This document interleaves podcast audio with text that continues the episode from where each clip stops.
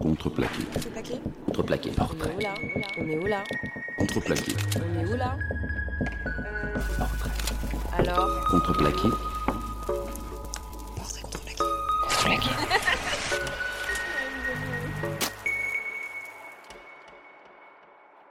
Alors Angelo, on est où? On est chez moi, dans mon salon apparemment. Et euh, du coup, pourquoi tu as choisi ce lieu? Est-ce que tu peux un peu nous le décrire? Alors j'ai choisi ce lieu parce que ça m'arrangeait vachement euh, de, de- de faire ce rendez-vous ici, déjà parce que c'est un lieu que j'aime bien, euh, dans lequel je me sens bien. Euh, c'est un lieu qui me ressemble, je crois. Et surtout, je trouve que justement pour rentrer en intimité avec des gens et discuter un peu perso, c'est l'endroit idéal puisque c'est ici que je reçois aussi mes patients. Donc euh, Ah aussi. Euh, ouais. Ouais. C'est, notamment pour ça qu'ils se sentent bien et que c'est assez facile pour eux de. Parce que du coup, en fait, ils n'ont pas l'impression d'être dans un cabinet, quoi. D'accord. Et tu, juste une petite question comme ça, tu, fais, tu fais ça ici ou une. Oui, oui, je fais ça ici et en fait, là, j'ai, Ah, oui. là, en fait, j'ai un, un autre cabinet à Montmartre D'accord. euh, que je vais intégrer là, dans une semaine, en fait. Mais c'est un lieu que j'ai choisi parce qu'en fait, je, ouais, c'est, c'est un de mes lieux préférés, quoi. Heureusement, fait. Tu passes pas mal de temps. Ouais, quoi. ouais. Ouais, carrément. Et du coup, tu peux nous décrire un peu euh, à quoi ça ressemble? Ouais. C'est un deux pièces de 35 mètres carrés. Euh, donc on est à on est à Porte de Pantin, on est en face de la du conservatoire et du la Villette. Euh, J'aime bien parce qu'il y a, il du coup il y a le canal, il y a les buts qui sont pas loin. Euh, c'est assez spacieux en fait euh, les, rues quoi. Euh, Il n'y a pas encore trop de monde, c'est pas encore trop bondé parce qu'il n'y a pas beaucoup de commerce en fait. Et l'appart en soi, bah, écoute, on est dans mon salon. Il y a des livres, des, un canapé, un fauteuil, des plantes qui sont très importantes. Un poisson aussi qui fait la gueule. Bah, Bon, il fait la gueule. Euh, voilà, il y a qu'est-ce qu'il y a d'autre? Il y a, des, il y a- ouais, un petit peu de, un petit peu de photos, euh, un tableau Velleda, euh, une PlayStation parce que c'est toujours important, Euh, une chaîne IFI, une télé, et quelques lampes et euh, des pierres aussi, c'est important. Et je précise, ça sent bon. Il y a ça des sent, huiles essentielles. des voilà. huiles Ça sent bon et ça sent le Palo Santo, qui est un bois Santo. péruvien. Ok, Ouais. d'accord. D'accord. Donc tu as grandi où toi? T'as as, grandi dans le secteur? Pas du tout. J'ai grandi, euh, je suis né à Puteaux, donc dans le 92. Et en fait, on est parti très très vite euh, vers Évry-Corbeil dans le 91. Et en fait, c'est vraiment là-bas que j'ai grandi. Euh, plutôt dans une résidence calme, euh, agréable, confortable et tout ça. Euh, mais dans un lycée, enfin un collège, le collège c'était dans la même ville, mais après dans le lycée, le lycée c'était vraiment en ZEP quoi.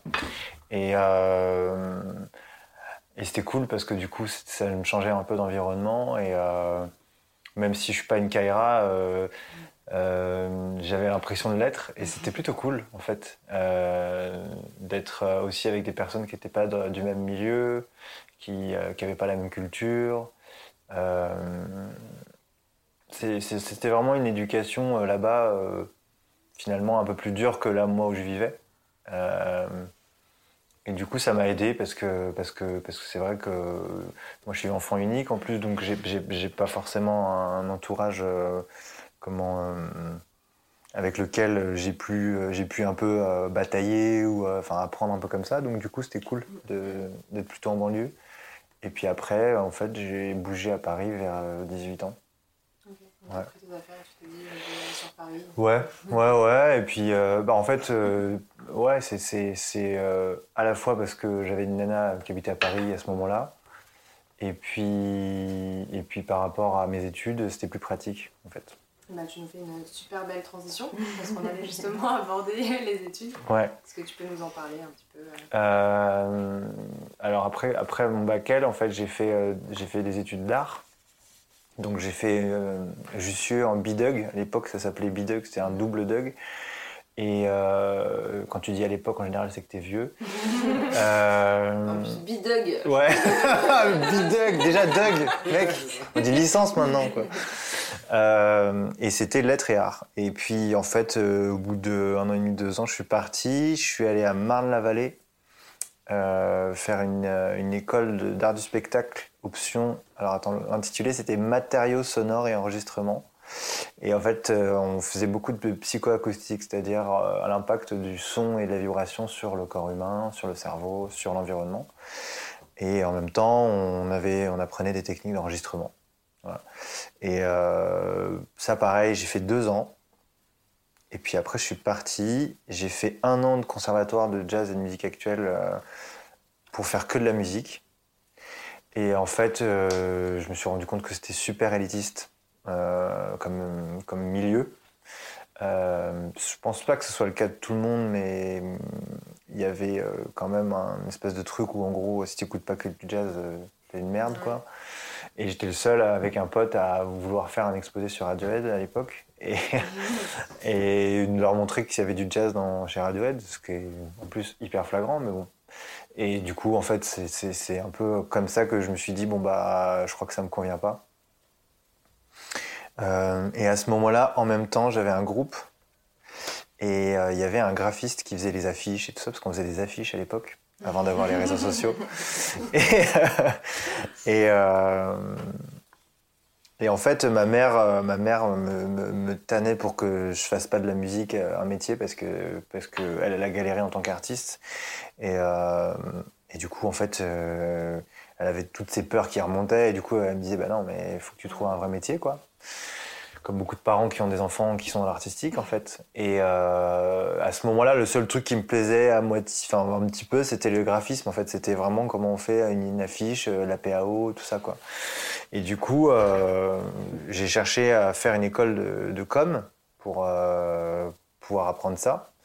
Et au final, euh, à la fin de ces études-là, je me suis plutôt retrouvé à être concepteur-rédacteur et à, vraiment réfléchir au concept, aux idées et, aux stratégies. Et, euh, et en fait, ça m'a plu et du coup, je suis devenu concepteur-rédacteur après, juste après mes études, quoi. Donc euh, ça, c'est la première partie de mes études. Et puis, un peu plus tard, j'ai repris mes études euh, en psycho, donc j'ai fait une école en psychothérapie. Euh, j'ai fait des études en médecine chinoise. Et après, euh, je me suis spécialisé en analyse transgénérationnelle. Donc en fait, c'est, on peut appeler ça de la psychogénéalogie aussi. C'est l'analyse du génogramme, c'est-à-dire en gros, par rapport à une problématique actuelle pour un patient, quel est l'héritage de, son système familial et de ce qu'il y a au-dessus de lui, donc les parents, les grands-parents, et voilà. Et en fait, c'est aussi un moyen de, euh, d'analyser le système euh, des relations. Alors, ça peut être un système familial, mais ça peut être un système comme là, on a recréé un système, ça peut être un système euh, dans un couple, ça peut être un système au boulot.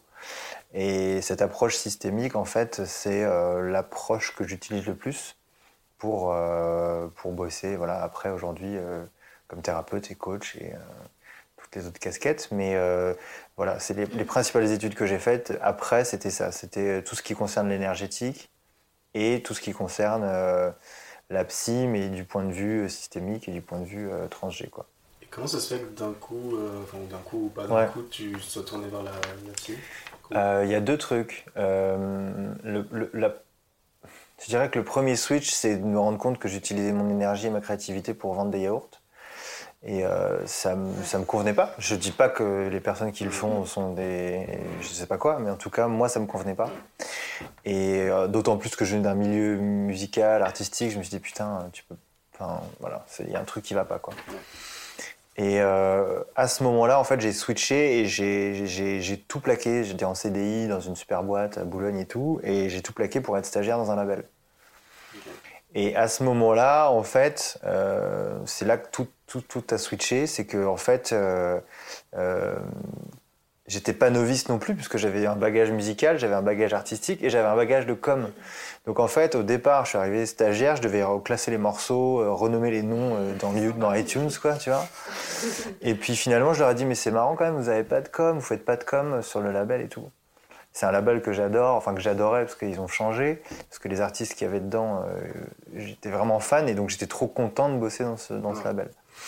Et, euh, et au final, donc je me suis occupé de leur com, j'ai monté le site internet et tout ça avec, avec des potes. Et donc du coup, je passais de stagiaire à responsable de la com, et puis finalement, je leur ai dit, mais c'est votre truc, il y a un truc qui marche pas, c'est que soit il y a de la musique pas chère euh, qu'on peut acheter, euh, tu sais, de la musique de librairie, soit des artistes hyper chers comme Woodkid, The Shoes et tout ça, quoi. Et, euh, et je leur ai dit, bah, il manque un truc entre les deux, quoi. Et du coup, en fait, euh, est arrivée vraiment l'idée de rem- remonter une espèce de sous-couche qui était euh, finalement un- une structure, un label de développement pour les artistes émergents, quoi. Donc, c'est des artistes, du coup, avec, avec, qui on proposait un deal qui était de comment les éditer et euh, de les briefer sur des, justement de la musique de commande et en même temps, du coup, bah, le- les, hum, comment, de financer leur euh, EP, euh, leur, leur, studio, etc., leur matos, machin. Voilà. Et donc, en fait, à partir de là, moi, j'ai commencé à kiffer parce que j'étais dans mon élément. En plus, après, ben, du coup, il m'est arrivé des trucs, mais peut-être on en parlera plus tard. Et comment j'ai switché, c'est que moi-même, dans ma démarche perso, je commençais à, à buter sur des choses personnelles, et du coup, ben, j'ai commencé à consulter. Et en consultant, au bout d'un moment, je commençais à comprendre un peu moi comment je fonctionnais. Et euh, en fait, j'ai été toujours très pragmatique, c'est que j'ai toujours demandé aux personnes qui m'accompagnaient de, de m'apprendre ce qui, comment ils faisaient. Et, euh, et la- ma psy d'il y a 8 ans, c'est ma, c'est ma superviseure aujourd'hui. C'est-à-dire que du coup, elle me supervise en, en tant que thérapeute et praticien maintenant. Euh, pareil, euh, le, le- le- tout premier euh, ostéo qui bossait en énergétique, qui me bossait sur moi à la base, moi je me suis rendu compte que ça avait des résultats incroyables. Je lui ai dit, au bout de deux séances, je lui ai dit, mais apprends-moi. Du coup, il m'a pris sous son aile. Il m'a pris sous son aile et pendant deux ans, je suis venu pratiquement tous les week-ends euh, pour apprendre ça avec une dizaine de personnes qui je sélectionnais. Je suis devenu son assistant après en cabinet et aujourd'hui, ça devient un, ami euh, et un, maître aussi euh, pour moi. Mais voilà, en fait, à chaque fois, j'osais dire, bah voilà, mais en fait, app- apprends-moi quoi. Ah, cool. Voilà. Plus, plus qu'oser, je pense, c'est aussi vraiment de la curiosité en fait. Ah ouais, alors je suis hyper curieux, mais surtout, je, je- en fait, euh, à partir du moment où je pu- j'ai pu en faire l'expérience moi-même et me dire, ah, putain, mais ça m'a vraiment aidé. Un, j'avais envie de savoir comment ça marchait en backstage, quoi, enfin, le, le truc. Et en même temps, j'avais envie de, de le transmettre, quoi, enfin, de vraiment de pouvoir m'en servir. Et pour moi-même, parce que c'est ça qui est génial aussi avec ces thérapies-là, c'est que le premier qui en bénéficie, c'est toi-même. Quoi. Moi, quand j'ai mal quelque part, euh, je, me, je me fais un soin Reiki et, et j'ai pas besoin de prendre un médoc, ou tu vois. Donc, euh, alors après, si, des fois, quand t'as vraiment super mal au crâne, comme moi hier, j'ai pris un doliprane, ça n'a pas marché parce qu'en fait, au bout d'un moment, ton corps, il s'habitue et il sait que euh, une substance chimique fonctionne moins bien qu'un soin. En fait. Et du coup, euh, bah, je trouve que c'est une capacité en plus que tout le monde a. C'est con, mais par exemple, euh, regarde un, un- quand t'as un enfant qui tombe, le, pra- le- le parent, le- son réflexe, c'est de se frotter le genou, quoi. On sait bien que ça soigne pas, mais on le fait quand même parce qu'il y a instinctivement, tu sais que à ce moment-là, il y a un transfert d'énergie qui se fait, qui va rassurer, qui va euh, activer le processus de santé, etc. Et en fait, c'est tout ça que j'ai appris en détail, euh, voilà. Euh, j'ai eu des formations, mais j'ai aussi été men- mentoré, quoi. En fait, j'ai aussi, j'ai aussi reçu des enseignements de. Moi, je les appelle mes maîtres parce que c'est parce qu'il y a vraiment pour moi ce, besoin de les mettre sur euh, euh, un statut particulier, parce que c'est des. Même si on est amis, il y a, hum, voilà, il y a besoin de, hiérarchiser pour moi encore un peu, même si des fois je les assiste et tout ça. J'ai surtout appris comme ça, en fait. La plupart des études que j'ai faites, euh, très académiques, finalement, euh, j'apprenais assez vite et, et assez bien pour pas les finir, en fait. C'est-à-dire que je me rendais compte que. euh, Déjà, je, je- très très vite, je me suis rendu compte que j'avais pas besoin de diplôme. Euh, et en plus, que j'avais pas forcément. Enfin, ce pourquoi je faisais ce choix d'études, finalement, je savais que j'avais déjà appris ce que je voulais apprendre à ce moment-là, quoi. Et. euh, et une fois que je savais que j'avais, enfin que j'avais compris, en fait, je, je m'en allais quoi. Et j'allais euh, sur autre chose pour toujours faire des ponts quoi, en fait, entre mes études quoi. Je crois qu'aujourd'hui, d'autant plus aujourd'hui avec la- la- les canaux de communication qu'on a, euh, les moyens d'apprendre qu'on a, comme tu vois, apprendre comme ça par un podcast ou apprendre à l'école, en fait, euh, c'est quoi le plus pertinent? Bah, Ouais. En fait, euh, peut-être le podcast, tu vois. Enfin, donc. Parce qu'en plus, le podcast, l'intérêt, c'est que tu vas, tu vas aller chercher l'info toi-même, quoi. Euh, Bon, ça c'est encore une question sur l'éducation. C'est une grosse question pour moi parce que je- je- il y a plein de choses de l'éducation qui nationale notamment qui, qui- je trouve qui fonctionnent pas. Et les enseignements que j'ai reçus dans toutes les écoles que j'ai faites après en psycho et en énergétique avaient une pédagogie qui était très différente. Quoi. C'était, c'est que des personnes qui sont euh, dans ce qu'on appelle la dynagogie et pas la pédagogie, c'est-à-dire qu'en fait il n'y a pas de système de notation ni d'évaluation. Euh, Il y a un système de euh, renforcement de ce que tu as acquis et de ce que, t'as- ce que tu connais. Et ok, bah là, ça, ça c'est à améliorer. On se concentre sur ce qui fonctionne et pas sur ce qui fonctionne pas. Quoi. Et du coup, je me demandais, euh, ça te fait pas un peu bizarre de faire tes consultations et puis après euh, faire ta vie Enfin, genre, c'est chez Si, toi, si. enfin, c'est ton lit. Si, si, complètement. Euh, C'était un moyen plus pratique pour moi de démarrer il y a quelques années.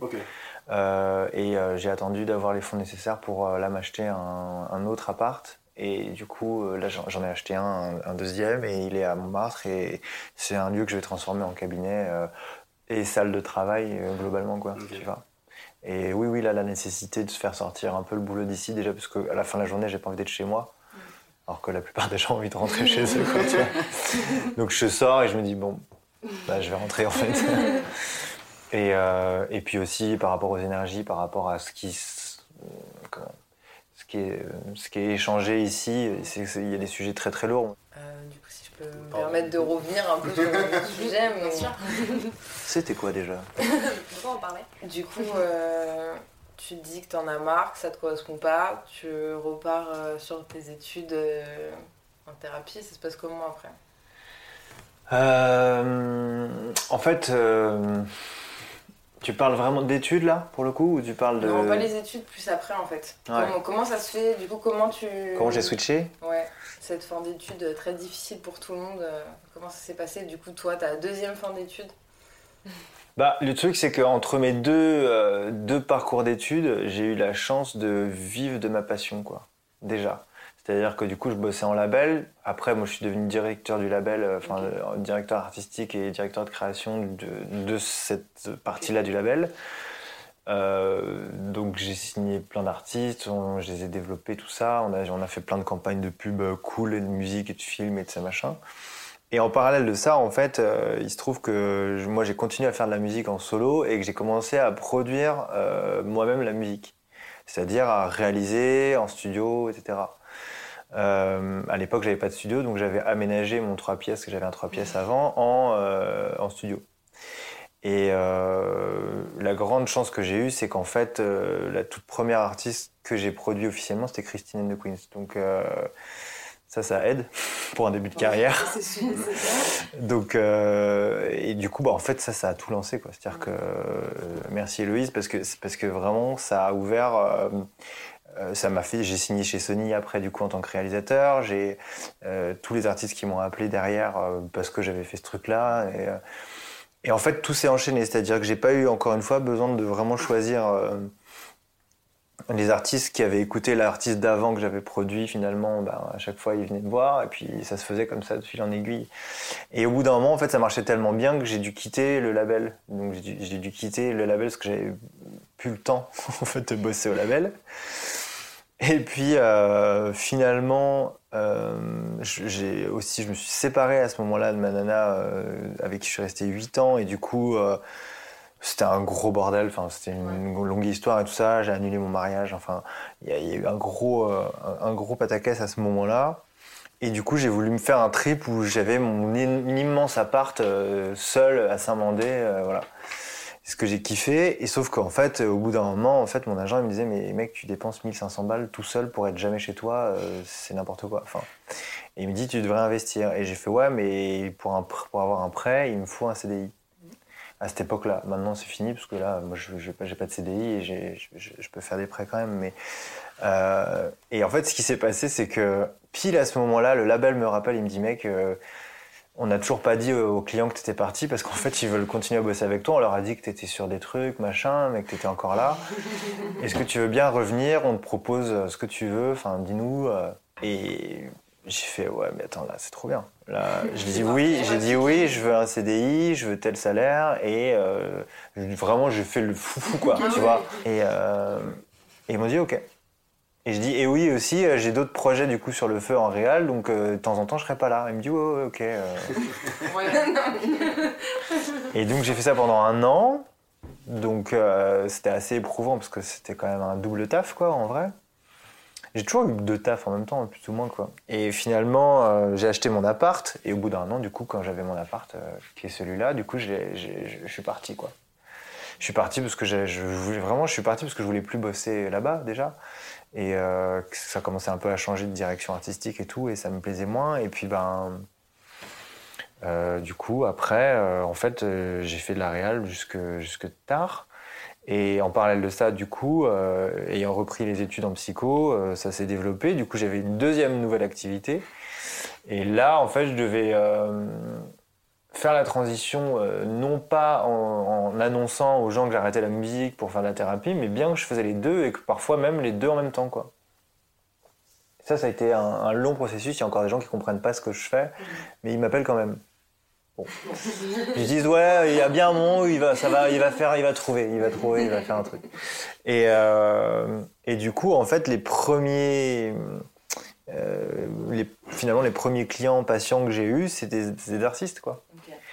Et c'est des artistes qui me connaissaient dès. En fait, je me suis servi de ce que j'avais construit comme carrière en tant que réal dans la musique pour dire bah En plus. de mon et en fait c'est même pas ça c'est que si tu veux j'ai carrément justifié le succès de certains projets que j'avais bossé par mon approche parce qu'en fait sans m'en rendre compte j'avais toujours eu cette approche là très euh, dans, la, communication dans la relation dans le lien dans comprendre la psychologie de l'artiste avant de mettre les mains dans ce qu'il fait et euh, et en fait, c'est comme ça que ça s'est construit. C'est ah oui, d'accord. En fait, lui, il a une approche particulière, c'est qu'en fait, il apporte pas la musique comme les autres.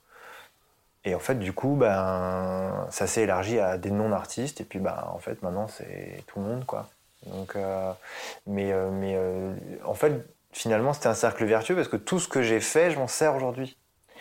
Là où c'est ça qui est important, je pense, pour, pour les gens qui, qui, vont écouter, c'est c'est que même si tu fais un choix, tu as 25 ans, tu fais un choix d'études, un choix de boulot, machin, il y a un moment donné, si tu trouves vraiment ta voie, ce que tu as appris à ce moment-là, il va te servir. quoi. Et c'est souvent en reprenant ce que tu as vraiment appris euh, que finalement, c'est toi, c'est ça qui va faire la différence. quoi. Vois? C'est parce que j'ai fait, j'ai fait des études de concepteur-rédacteur qu'aujourd'hui, Balance ta peur, c'est bien, parce que c'est bien écrit parce que c'est lisible, parce que j'arrive à synthétiser des trucs super complexes qu'on apprend en psycho en quelques phrases, parfois en une phrase. Et, et si j'avais pas été concepteur-rédacteur, j'aurais pas su comment donner une orientation à, un compte Instagram, savoir quel est le propos que je voulais définir, quel est le pitch, etc. Euh, si j'avais pas fait, euh, j'en sais rien, euh, euh, des études de musique, ben, peut-être que j'aurais pas eu l'idée de composer un morceau à chaque épisode en fonction de ce, qu'on me que me raconte la, personne qui, qui vient au podcast. Enfin, en fait, voilà, c'est il y a un endroit où toutes les parties de toi elles se réunissent et, et c'est exactement ça ton ta voix quoi. Tu vois. Enfin, pour moi c'est ça. Quoi. Et souvent, bah, du coup, il y a effectivement pas de formation pour ça. Il n'y a pas de forme euh, euh, prédéfinie pour ça parce que chaque personne est unique. Quoi. Donc t'as un peu brûlé mille étapes. Merde. Non mais ouais, mais les gars. Euh, ouais, bah du coup, pour revenir au truc un peu plus chiant, euh, administratif, tout ça, Quel est ton numéro de sirène voilà, s'il te plaît. Non, t'as t'as un statut particulier, plusieurs, comment tu... J'ai une boîte, en fait, tout simplement. J'ai une boîte qui est une URL. Je suis seul gérant, donc c'est une URL. Et euh, j'ai la chance d'avoir un super, super, super, super manager, agent, euh, homme à tout faire, qui est, euh, qui est, qui est vraiment un mec qui s'occupe de tout, euh, qui s'occupe de vraiment gérer cette boîte. Et moi, je suis vraiment le décisionnaire voilà, sur l'orientation de la boîte, sur ce qu'on met dedans, sur euh, ce qu'on dépense ou pas. euh, voilà. Et, et en fait, ce qui est particulier, c'est qu'à la base, effectivement, c'était plutôt une société dont la dénomination était plutôt production de musique, label, édition musicale. Et quand j'ai ouvert mon activité de thérapie et de coaching, bah, je dis, bah, les gars, c'est possible euh, de rajouter ça à la ligne euh Et donc, ils ont mis six mois à me répondre, mais ils m'ont dit, ah oui, c'est possible. Donc, tout Donc, en fait, il y a développement personnel et musique. Je pensais pas du tout que c'était possible Ouais, dans une Mais, mais si tu demandes pas, tu peux pas Ouais, savoir. Ouais. Si tu pars du principe que bah non, attends, tu faut, faut que je fasse une autre boîte pour faire mon autre activité ou machin, parce qu'on a évidemment on a regardé si je pouvais être auto-entrepreneur et gérant d'une URL. C'est pas du tout le cas. Ou alors ça demande des, ça demande des, des, des- des- conditions un peu particulières euh, qui sont un peu chiantes. Le plus simple était de rajouter une ligne en dénomination euh, d'activité. Quoi. Du coup, l'image de ta boîte, tu sépares vraiment les, les deux activités? Ouais. Ou, ou c'est affiché comme, un- bah, comme un- une double activité? Bah, en fait, y a, si tu veux, il y a, ma boîte n'a pas d'image. En fait. C'est moi le, c'est moi qu'on Ok, d'accord. qu'on achète, on va dire. C'est moi qu'on paye et en tout cas, c'est euh, la, la boîte n'a pas de, de, de consistance particulière en fait. Moi j'incarne la te boîte. et- C'est mon activité et mes activités qui font que derrière après il y a de quoi facturer mais euh, et gérer. Mais sinon, euh, euh, je, je crois qu'on est dans une ère aujourd'hui plus que jamais de. En fait, on vient chercher une personne. On vient pas chercher une- un domaine particulier ou une boîte particulière quoi. Euh, ça peut paraître individualiste comme ça, mais au final, je pense que je pense que c'est une ère où on arrive à tellement préciser euh, la façon dont on a envie d'exprimer nos, nos talents et nos domaines de prédilection, nos activités, que on va chercher ce mec-là qui fait comme tout le monde de la thérapie, du coaching et de la musique, mais il le fait pas comme tout le monde. Hmm. Ben, on voulait quand même parler de tes projets du moment. Mhm. Euh, tout à l'heure, tu nous as parlé du coup du podcast euh, Balance ta peur. Mhm. Est-ce que tu peux nous dire, je pense que tu as répondu déjà moult fois à cette question, c'est possible, mais est-ce que tu peux nous parler un peu de bah, comment ça a débuté, même si euh, je pense que du coup ça. Le podcast? Un- Ouais, le podcast, vu que c'est un peu en Ouais, lien avec ce que peut-être tu le- disais le- peut-être le- tout à l'heure. le- mais- présenter. bah, le, le podcast et la, la page Voilà. Instagram. Voilà. Eh bien, ouais, alors à la base, c'est un compte Instagram. hein, le, le- le- J'avais... Je savais même pas ce que c'était un podcast avant, je crois. Et j'avais vraiment pas. euh, En fait, j'avais pas trop d'attente, quoi. C'est-à-dire que le, compte, je l'ai vraiment créé à un moment donné où j'en avais besoin. Euh, Je dis ça aussi dans la musique, souvent, c'est je dis, moi, je je fais la musique que j'ai envie d'écouter, quoi. Et euh, si je la trouve pas, bah, je la fais, quoi. Donc euh, là, en l'occurrence, je voulais un podcast et surtout un compte Instagram avec cette espèce de truc assez, euh, comment dire, fulgurant où tu as une phrase un peu qui, qui te fait bugger et derrière un truc un peu qui va en profondeur sur le thème de la vulnérabilité, sur le thème de l'authenticité, sur le thème de la peur, sur le thème des émotions globalement, parce que pour moi c'est euh, aujourd'hui c'est mon sujet de prédilection parce que c'est euh, le gros du travail que j'ai fait personnellement euh, qui fait qu'aujourd'hui j'ai pratiquement plus de peur. Et, en fait du coup j'ai eu un grand besoin de, de le transmettre de transmettre ce que j'ai appris ce que j'ai reçu comme enseignement et surtout en fait de, partager l'expérience personnelle qui potentiellement pouvait avoir un- une résonance Euh, j'ai toujours euh, appris, si tu veux, dans les enseignements que j'ai reçus en thérapie, que c'est pas moi qui aide les gens, mais que par contre, euh, le thérapeute ou le coach donne l'impulsion. Et euh, je dis toujours que moi, en fait, mon taf, c'est de remettre en mouvement. La plupart des gens qui viennent, finalement, ils sont bloqués. Donc, en fait, moi, je viens euh, secouer le truc. Et parfois, pour secouer ça, ça, il y a besoin de rentrer un peu comme ça, comme, le- comme parfois certaines phrases que j'ai sur Balance ta peur, qui sont finalement très cash, mais qui finalement vont droit au but. On passe pas par euh, de la psychologie euh, qui nous permettrait de nous sentir euh, un peu moins ou un peu plus. Et ce compte-là, finalement, euh, sans aucune attente, ça a grossi de manière euh, complètement naturelle. Euh, Aujourd'hui, il y a 40 000. euh, si ça reste à 40 000, je suis content. Si ça monte, tant mieux. Enfin, voilà. Et en fait, très vite, j'ai été frustré du format. C'est-à-dire que, ben, comme on peut le constater, je suis bavard. Et, et en fait, c'était trop court. Et je voulais vraiment pouvoir rentrer dans euh, ce qui est personnel à, chaque personne dans son rapport à la peur et ses blocages. Et donc du coup, bah, comme je fais de la musique, j'ai un studio, et comme j'ai un studio, bah, j'ai du super bon matos pour enregistrer. Et donc bah, du coup, euh, je me suis dit, je vais faire ça, et puis je vais mélanger un peu ce que je sais faire. Donc euh, comme c'est un studio de musique, du coup, je ferai de la musique aussi. Et puis, euh, et puis finalement, de pouvoir prendre ce temps-là avec chaque personne, voilà, c'est quelque chose pareil dont j'avais besoin pour aller plus loin sur le sujet. Euh, c'est devenu aussi euh, parfois des ateliers sur la peur, euh, des événements que je fais beaucoup parce que je trouve que la limite aussi du podcast et de, du compte Instagram, c'est qu'il n'y a pas d'expérience commune et collective. Et moi, c'est vraiment mon truc. C'est vraiment à travers les expériences collectives que moi j'ai le plus avancé. Ou en tout cas appris des choses sur moi. J'aime pas trop le terme d'avancé d'ailleurs, mais donc du coup, euh, ben, l'idée c'est ça, c'est de aujourd'hui, maintenant que ça a pris un peu d'ampleur, de le développer plus en, en activité euh, et en, expérience collective, quoi. Donc les, d'où les ateliers, tout ça. Et je suis en train d'écrire un bouquin qui est le bouquin, euh, la- le format étendu des podcasts et du, et du, et du conte. Ce Voilà. que tu disais sur. J'avais écouté un podcast du coup, tu disais que c'était pas le développement personnel qui t'intéressait, mais l'épanouissement collectif. Ouais, Je trouve ça assez intéressant. c'est une limite qu'il y a au développement personnel, ouais. Une fois que t'es bien seul, euh, t'as l'air con. non mais c'est con, mais quelque part, euh, le- le- le- finalement, le développement personnel, mine de rien, il se fait à travers l'autre et avec les autres, quoi. Donc c'est un peu, euh, c'est un peu une illusion et c'est un peu hypocrite de dire ouais, je travaille sur moi, alors qu'en fait, euh, merci les autres parce que vous m'apprenez plein de trucs, en fait. Ne serait-ce que parce que vous faites un podcast. Enfin, Mhm. non, mais c'est con, mais Mais du coup, pour toi, euh, ton podcast, euh, est-ce que c'est pas un peu le, le truc qui réunit un peu tes deux mondes euh, et le son, la musique et, on peut le voir comme ça. Après. euh, J'avoue que je l'avais un peu interprété comme ça. On peut le voir comme ça. Moi, je dirais que aujourd'hui, l'activité qui réunit le plus, c'est quand je fais du coaching ou de la réal de live.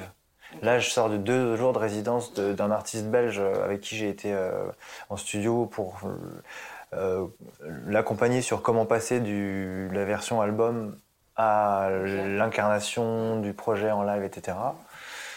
Et en fait, là, c'est là vraiment à ce moment-là où je suis dans le collectif, où je travaille en, physique, en vrai, tu vois, et où à la fois on va travailler sur des peurs, on va travailler sur des émotions, on va, on chercher à savoir comment on incarne tel morceau, on va se dire ah bah tiens le guitariste peut-être que cet arrangement il va pas, peut-être que cet effet est mieux.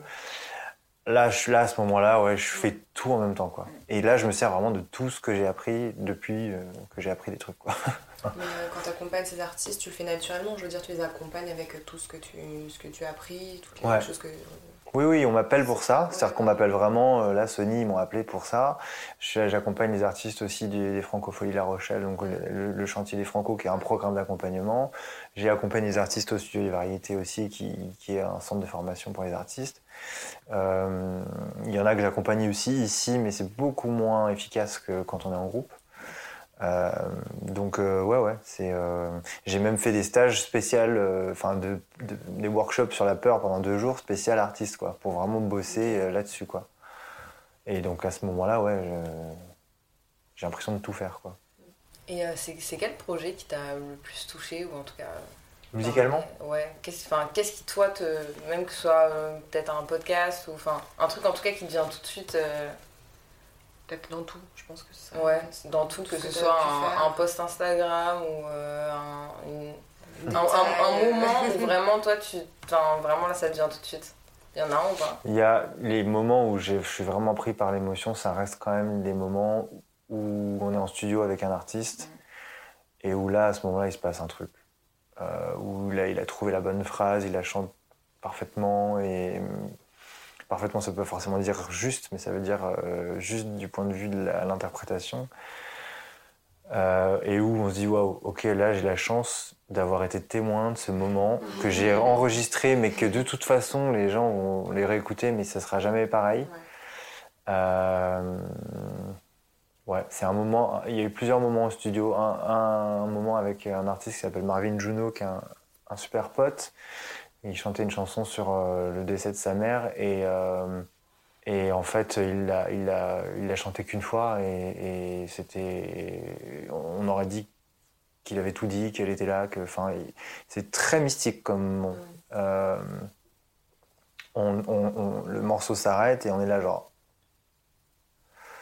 wow. Euh, donc tout le monde chiale dans la salle et évidemment c'est donc, enfin voilà, c'est un truc ça, ça te prend, tu sais pas pourquoi et ça, c'était un moment fort. Et puis, il y avait Giorgio aussi. Il y a eu, un- il y a eu des moments hyper cool, des, des espèces de- c'est des moments d'épiphanie pour moi. C'est vraiment des moments où tu fais putain, trop bien, c'est ça quoi. Tu vois.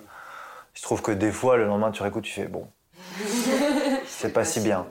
Mais, mais avec Georges, là, sur le dernier album qu'on est en train de finir, euh, à chaque fois qu'on s'est dit what, et ben le lendemain c'était what? voilà, donc euh, ouais, ça c'est des moments magiques parce que même si c'est enregistré, euh, vivre le moment, l'instant, sur, enfin voilà, être là témoin de ça, c'est ouf quoi. Et, euh, et après en coaching aussi scénique comme, comme là euh, récemment, ce que j'aime c'est voir qu'à un moment donné tu poses une graine un lundi matin et que le mardi soir le truc a poussé. Et tu fais what? Enfin il y avait rien et là il y a tout quoi. C'est incroyable quoi. Je sais plus où j'avais entendu ça, mais t'avais dit euh, j'ai un peu une peur chaque jour. Et Ouais. c'est en fonction des posts que je reçois. Ouais, euh, carrément. Et c'est pour ça que c'est pour ça que euh, je pense que ce compte il y a un moment donné où il aura une limite. Parce que en fait je suis en train de réaliser que c'est un projet ce compte. Donc euh, c'est pas voué à Enfin, tu vois, à un moment donné, j'aurais fini de parler des peurs, quoi. C'est-à-dire qu'à un moment donné, on peut en parler pendant 10 ans. Si tu les traverses pas, si tu fais pas euh, soit des stages, soit autre chose, machin, qui te permettent de les traverser, moi, je vais pas pouvoir. C'est pour ça que je fais un bouquin, c'est parce que c'est aussi pour euh, synthétiser un petit peu tout ce que j'ai déjà dit, euh, ajouter aussi évidemment des réflexions en plus. Mais C'est un genre de clôture du coup ou- pff, je pense pas que ce soit une clôture, mais euh, parce que évidemment que avec euh, le bouquin euh, quand il sortira, euh, ça va régénérer aussi de la- des abonnements et de la curiosité. Donc euh, puis le côté story c'est toujours cool. Euh, le podcast, je pense que je vais le continuer, Euh, mais euh, il y a, c'est un sujet, je pense qu'il y a une limite au bout d'un moment, Ouais. tu vois. Euh, Et du coup, euh, pour le podcast, euh, comment t'as choisi euh, Parce que pour moi, il y en a 11. Comment t'as choisi tes invités euh, exactement poser une question. C'est parfait. comment je les ai choisis Ouais. Comme les postes, c'est-à-dire, euh, ah bah tiens, euh, à ce moment-là, cette personne, euh, tiens, je dis, bah tiens, c'est quoi tes peurs du moment, machin, et ah bah là, ça me parle, donc euh, allons- allons-y, quoi. Parce que du vois. coup, c'est plutôt des gens de ton entourage. Non, non, il y a des inconnus euh, du, du, du- compte aussi. Ouais, ouais, Il y a des gens qui viennent pas de Paris, euh, qui sont venus de Normandie, machin, euh, juste pour enregistrer. ouais. Trop bien. Ouais. Et du coup, avec tout ce qu'on a dit là, en quoi euh, ton travail en, en global te nourrit toi personnellement? Euh, je- pour être très honnête, euh, je, je sépare pas le travail de moi et de la vie. et, moi, mon point de vue, en tout cas sur le travail, c'est que le travail, il est juste quand c'est une façon d'exprimer qui t'es. Donc, euh, c'est juste que tu as trouvé une forme à travers laquelle euh, ta facette de curieuse et ta facette euh, euh, de créative et ta facette, euh, j'en sais rien, euh, qui aime euh, l'histoire de France, euh, bah, à un moment donné, tu as trouvé le- l'espèce d'équation qui fait qu'à ce moment-là, euh, et, et je, et je pense qu'il n'y a pas assez de métiers euh, globalement. Donc euh, c'est pour ça que moi je suggère toujours de bien faire la différence entre une carrière et une vocation. Carrière, c'est vraiment lié à un métier. Alors qu'une vocation, c'est un. T'es appelé par un sujet, t'es appelé par euh, un thème chez toi qui est récurrent, que tu as besoin de- d'explorer, de, traverser. Et, et à partir de là, en fait, à partir de toi, de qui t'es, bah, tu définis que ça va prendre telle ou telle forme. Quoi. Et euh, c'est pour ça que je trouve que dans l'éducation nationale, euh, même si euh, j'imagine qu'il y a des conseillères et des conseillers d'orientation qui font bien leur job, euh, c'était pas le cas de la mienne, mais, euh, mais en fait, les fiches métiers, ça- ça- ça- c'est absurde. Surtout, euh, surtout quand tu proposes ça à des gamins de 16-17 ans, ils savent pas ce qu'ils veulent faire. Par contre, ils savent ce qu'ils aiment, ils savent ce qu'ils aiment pas, ils savent euh, quelle forme ils, ils- ils fonctionne le mieux pour, pour, pour elles. Enfin, tu vois, c'est. euh, donc, euh, c'est vraiment une approche qui est différente, quoi. Et donc, en ça, peut-être que ça va répondre à une autre question, mais tant pis. Euh, à la fois, j'ai pas l'impression de travailler, J'ai juste l'impression de, de- d'avoir trouvé des formes à travers lesquelles euh, je suis Angelo à tel moment et à tel autre moment et à tel autre moment. Euh, évidemment, euh, j'ai euh, développé des choses de manière assez professionnelle pour, que, pour être rémunéré pour ça. Et en fait, si tu fais vraiment ce travail-là de te connaître et de savoir sous- à, à travers quelle forme tu as envie de t'exprimer, personne ne peut te remplacer. Alors que si tu apprends un métier que 60 millions d'autres étudiants apprennent et où il y a le même taf euh, dans toutes les boîtes, euh, bah, du coup, en fait, on ne te prend pas pour ta spécificité. Quoi. Même si derrière, tu as ton CV qui fait que, ah bah oui, lui, il a bossé chez Truc, donc euh, on prend lui, tu vois, il y a des critères. Mais à partir du moment où tu définis ta forme à, partir de qui t'es, de ce que t'aimes vraiment et de ce dont tu as besoin, je pense qu'il y a un vrai euh, challenge à, trouver un métier dont tu as besoin, mais du point de vue personnel, quoi. C'est-à-dire qu'on se rend compte, moi, en systémie ou euh, en travail en thérapie, que euh, là, j'étais avec une, patiente tout à l'heure. Évidemment, c'est confidentiel, donc je ne peux pas te donner l'identité et tout ça, mais c'est quelqu'un qui, par exemple, a une grosse blessure d'injustice. Et du coup, bah, cette blessure d'injustice euh, fait qu'à un moment donné, elle a fait du droit, qu'à un moment donné, euh, elle se met en colère quand euh, elle trouve que euh, c'est pas normal que lui gagne tant et que telle personne gagne moins, etc.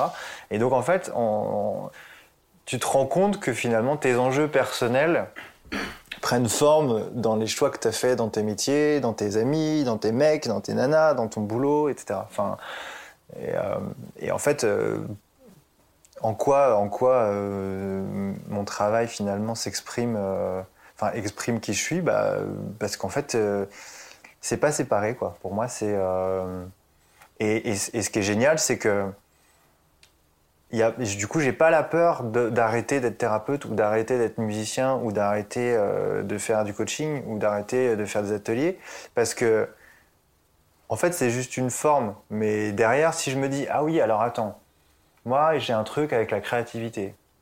Ok, bon, bah aujourd'hui ça c'est dans la musique, mais demain ça peut être euh, faire euh, faire de la cuisine, tu vois.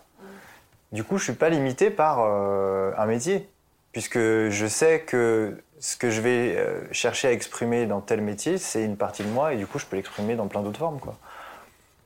Il n'y a, a- a plus d'attachement à un métier en particulier ou à un travail en particulier. Quoi. Il y a juste, bah tiens, c'est comme, euh, là j'ai besoin de me défouler, bah, j'ai le choix d'aller courir, d'aller à la piscine, d'aller faire de l'escalade, d'aller à la boxe, euh, de faire l'amour, de manger, euh, enfin tu vois. Bah, dans ces moments-là, en fait, on se dit pas ah bah non attends moi je cours quoi. Donc, donc donc donc je cours quoi tu vois. Non bah tiens là j'ai besoin de me dépenser mais peut-être que la course c'est pas le meilleur truc aujourd'hui. Bah du coup je vais peut-être plutôt aller nager quoi parce que je sens que j'ai besoin d'être dans l'eau je, je sens que j'ai besoin de de ta poêle et de voilà de sentir l'eau sur moi et tout enfin c'est vraiment ça la connaissance de soi en fait c'est vraiment euh, ouais je trouve que c'est c'est en ça que c'est riche quoi du coup, c'est plus des médiums que des métiers. Exactement. Bah, en fait, on est dans un système éducatif inversé par rapport à, euh, au système d'évolution personnelle. C'est-à-dire que, en gros, on, nous apprend et on apprend à avoir des choses, c'est-à-dire à avoir des qualités, avoir des compétences, avoir des amis, avoir un boulot, avoir de l'argent, avoir des relations, avoir une maison, avoir un appart, avoir euh, des activités, avoir tout ça, pour pouvoir exprimer et faire des choses, pour pouvoir potentiellement, peut-être, à un moment donné, à la fin, euh, être quitté. Alors qu'en fait, le système d'évolution personnelle, il est inversé. C'est OK, je suis qui dans toutes mes facettes, dans euh, tous les recoins, tu vois, dans tous les détails. OK, je suis ça. Je suis ça aussi. Et je suis ça aussi. Et je suis ça aussi. OK. Bon, bah, qu'est-ce que j'en fais?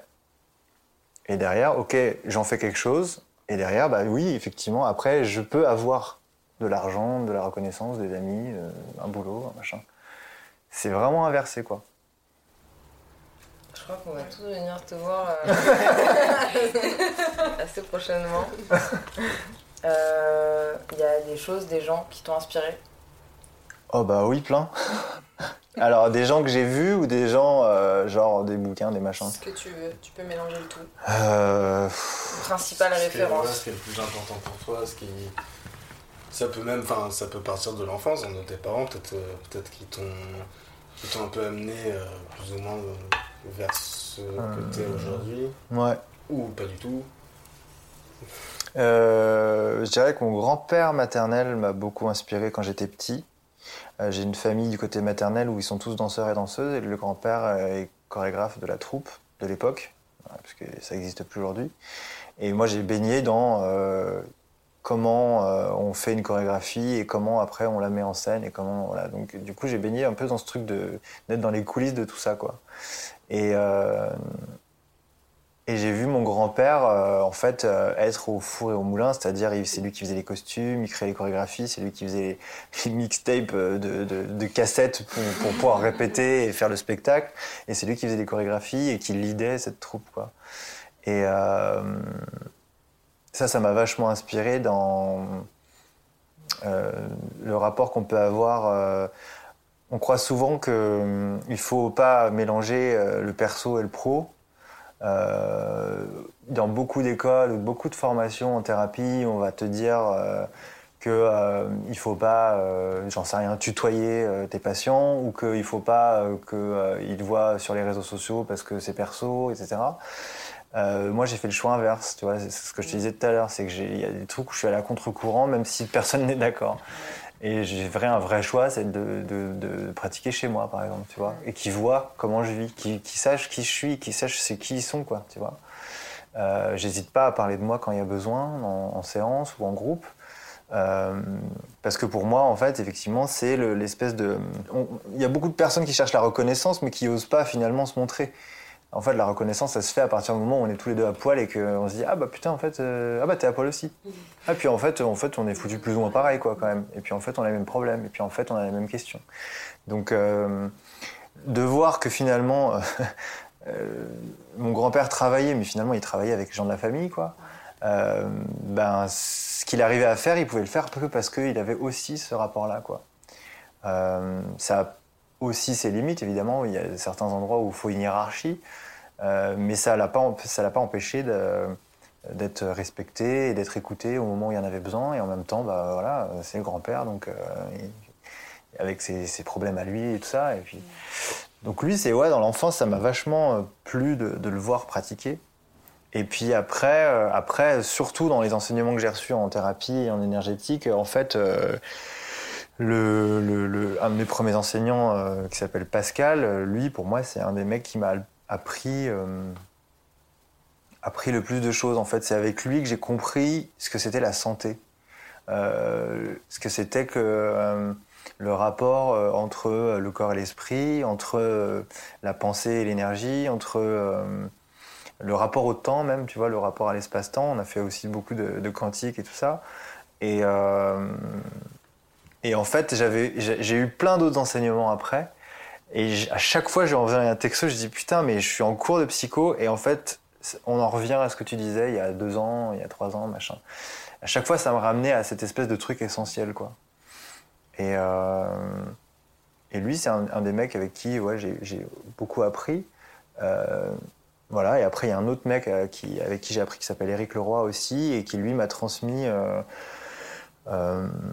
tout l'enseignement sur ce qu'on appelle l'ego, la personnalité, la construction, le conditionnement. Et lui a aussi retiré des enseignements de Krishnamurti notamment, de Swami Prajnanpa, de, Jacques Salomé aussi, qui est un super euh, enseignant euh, au niveau relationnel, au niveau communication. Et, euh, j'ai- eu même à un moment donné très très envie de, de revenir à l'école de com que j'avais faite pour faire des, des speeches sur c'est quoi la communication en fait. Quoi. Euh, tout le monde fait des écoles de com, mais en fait on se pose pas la question au départ de finalement à quoi ça sert de communiquer, qu'est-ce qu'on cherche à faire quand on communique, et euh, finalement est-ce qu'on n'est pas tout le temps en train de communiquer quoi. Donc, euh, donc ouais, c'est des, figures, euh, je dirais, euh, qui m'ont vraiment enseigné des choses. Et puis ma superviseure aussi, qui est encore ma superviseure aujourd'hui, qui est une femme incroyable euh, de, médium, de médiumnité et de genre, euh, elle, te, elle te scanne en deux secondes, c'est assez, assez ouf quoi. C'est quoi, un peu ton, ton gros rêve Ton euh, rêve Tu, ultime. tu sais euh, pas comment tu te vois dans. Euh, je- je crois que tout ça s'oriente euh, de plus en plus, et c'est un mot que j'ai utilisé beaucoup, c'est l'éducation. Euh, pour moi, euh, la transmission, c'est un truc hyper important, et, euh, et c'est ce que je fais en fait dans mon quotidien, au final. Euh, que ce soit un post euh, sur Balance ta peur, ou que ce soit du coaching, ou de la thérapie, ou écrire un bouquin, ou, ou même faire un peu de son, quoi, faire de la musique. Euh, transmettre et donc euh, bah, peut-être euh, peut-être remettre un peu en question le système éducatif et, et apporter ce truc. Moi, ça m'a touché quand tu as dit putain, mais c'est des trucs qu'on n'apprend pas quoi. Effectivement, y a un, de mes, un de mes enseignants disait tout le temps vous avez appris l'essentiel, enfin vous avez appris des choses et, importantes à l'école, tout, enfin plein de choses, sauf l'essentiel quoi. Et effectivement, euh, ce, truc-là m'est resté. Et euh, l'éducation, trouver comment euh, trouver une forme éducative collective. ouais.